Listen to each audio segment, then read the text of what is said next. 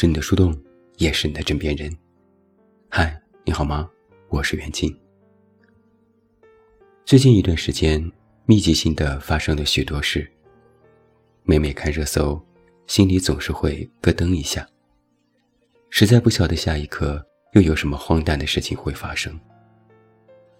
如果偶尔某一天打开微博，热搜刷了好几页都没有发现什么大事，无非都是一些搞笑视频、文娱新闻、节目热点，反而会感叹一句：“今天没啥事，还挺好。”连我自己都会觉得有点好笑，竟然会欣慰这种无事发生。今年我的头等大事就是在家里定装修。虽然以前也装修过房子，但远没有这次复杂。要先把房子拆成毛坯状态，换所有门窗，找设计公司，找木作公司，做各种功课。设计公司最开始说的很好，我们什么都不用管，等着拎包入住就行。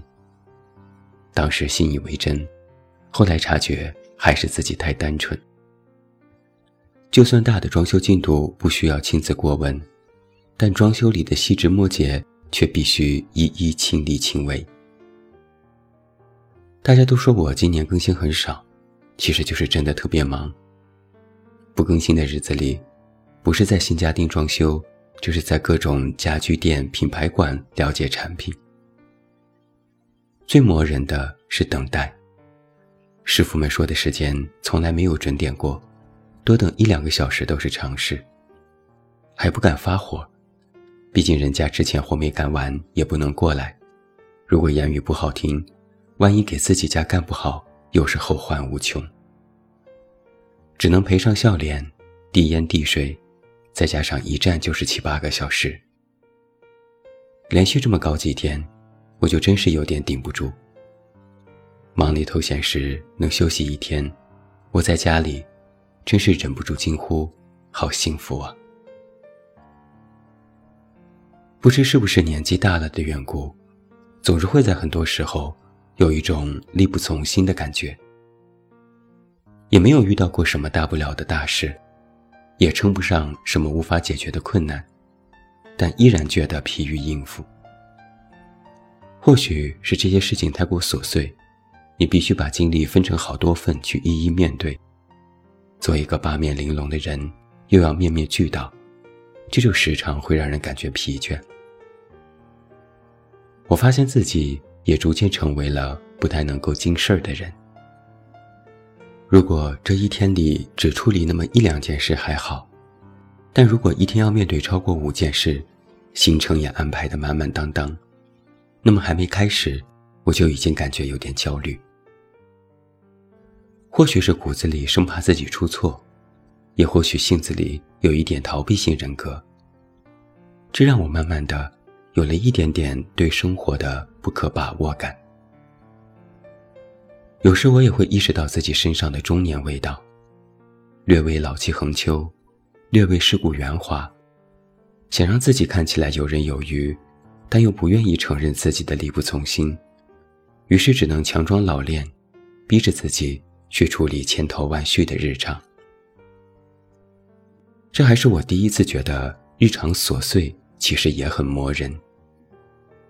磨人的地方在于，或许我们已经习惯了那种做成了某件事所带来的成就感，而日常的成就感却没有那么明显。就是哪怕我今天处理了六七件事，也没有什么可值得特别高兴的地方。举一个不是很恰当的例子，你会做饭，参加某个厨艺比赛获奖了，很有成就感。但一日三餐都要做饭，做的久了就很磨人，体验不到什么乐趣，反而多的是重复，逐渐变成了满足国父的刚需。或许归于生活之后，我们是应该习惯这样，只是，可能还需要寻找到一点什么。那寻找到一点什么呢？我可能是从去年开始不断认真思索过这个问题，是直到最近才逐渐有了一个答案。找到答案的过程说来很微妙。某段时间特别忙，每天在外面跑，一站就是一天。到了晚上，感觉腿都不是自己的，微微发抖。事情也堆在一起，要和不同的人沟通，又要协调各种时间，临时变故也很多，只能耐心的一遍遍核实。心情也不好，总有无名火，又一直在压抑，看谁都不顺眼，只能自己生闷气。那段时间搞到自己元气大伤，调侃地说，就是恨不得当场原地去世。等到忙完，我在家里狠狠地休息了几天。每天什么都不做，先睡到半上午，起床吃饭，然后继续躺着，看书看漫画，要么就是看着窗外发呆，想一想世界，想一想自己，不打开电脑。也不看手机，也不刷微博。到了晚上，看到手机还有百分之九十的电量，也没有任何提醒，没有人找自己。早早的洗澡上床，躺下看着天花板，悠闲的拍着自己的小肚子，一下，一下，一下，然后自己笑了起来。会有一种莫名的放松和愉悦，会不由自主的想。真好啊，又是平平淡淡的一天。然后心里突然某个地方亮了一下，又亮了一点，一个答案逐渐浮上心头。我找到了那个平淡琐碎里的那一点什么。这可能是我们每个人里都必须要找到的一种平衡。它应该不能称之为是状态，而更像是属性。就像是，如果太忙了，就多歇歇；如果歇够了，就让自己忙起来。这其中有一种微妙的平衡。它取决于你不能给任何一边更多。不够忙却总想休息，或者太忙却休息不够，就会失去这种平衡，带来隐患。我现在意识到，人生里很多事情，不仅是取舍的问题。更是平衡的问题，不仅在于忙或休息这一方面，任何方面都是如此。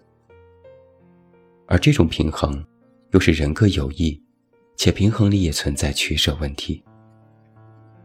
像是有两根杠杆的天平，不仅需要两方对应，更需要四方平衡。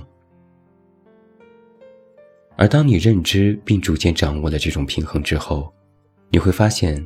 自己开始有了对生活的主动权，并能够从中找到一股隐约的力量，就是你终于能够接受眼下日常而琐碎的人生，并能从中找到依然可供自己成长的养分，就是你能感受到自己身上的微妙变化，哪怕不是轰轰烈烈，也是有在一点点默默的前进，就是你终于知道。